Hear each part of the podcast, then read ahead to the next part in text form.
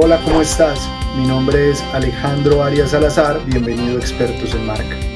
El día de hoy te quiero contar 10 curiosidades sobre el logo del Mundial de Qatar 2022 que tal vez no conocías.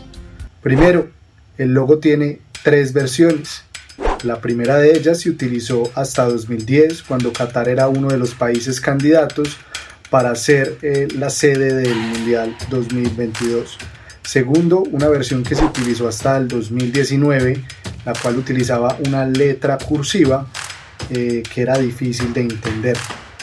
Y la tercera versión que estamos utilizando desde el 2019 hasta este momento que se juega el Mundial. Segundo dato, un log es un estudio de marca portugués que durante tres años estuvo encargado de generar el diseño para el logo del Mundial. Para lograrlo fue un proceso multidisciplinar y colaborativo en el cual se investigó a profundidad la cultura catarí para proponer un logo que entregara al máximo esta cultura al mundo. Tercer dato, el logo fue inaugurado en 2019.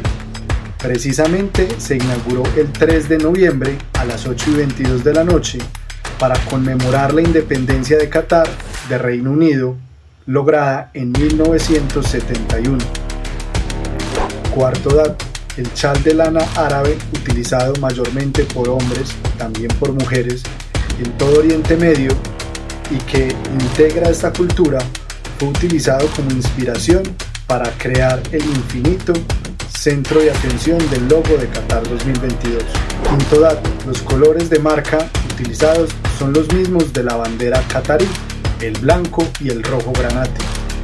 Sexto dato, la copa tiene unas flores que son normalmente utilizadas por la cultura qatarí para decorar sus muebles o su alfarería. Séptimo dato, según la FIFA, el infinito simboliza la unión y la interconexión de todos los pueblos que participan en el Mundial. Octavo dato, las formas curvilíneas del logo de Qatar 2022 son inspiradas en las dunas del desierto, muy comunes en Qatar. Noveno dato, el 8 que podemos ver en el logo también representa los ocho estadios oficiales construidos en los últimos años para albergar a los asistentes al Mundial. Décimo dato, existe coherencia entre la mascota y el logo. Ambos son creados a partir del chal árabe de lana. Estos fueron los datos que tal vez no conocías sobre el logo del mundial. Siempre he pensado que conocer cómo se construyen las grandes marcas es un gran ejemplo. Hasta la próxima y gracias por estar con expertos en marca.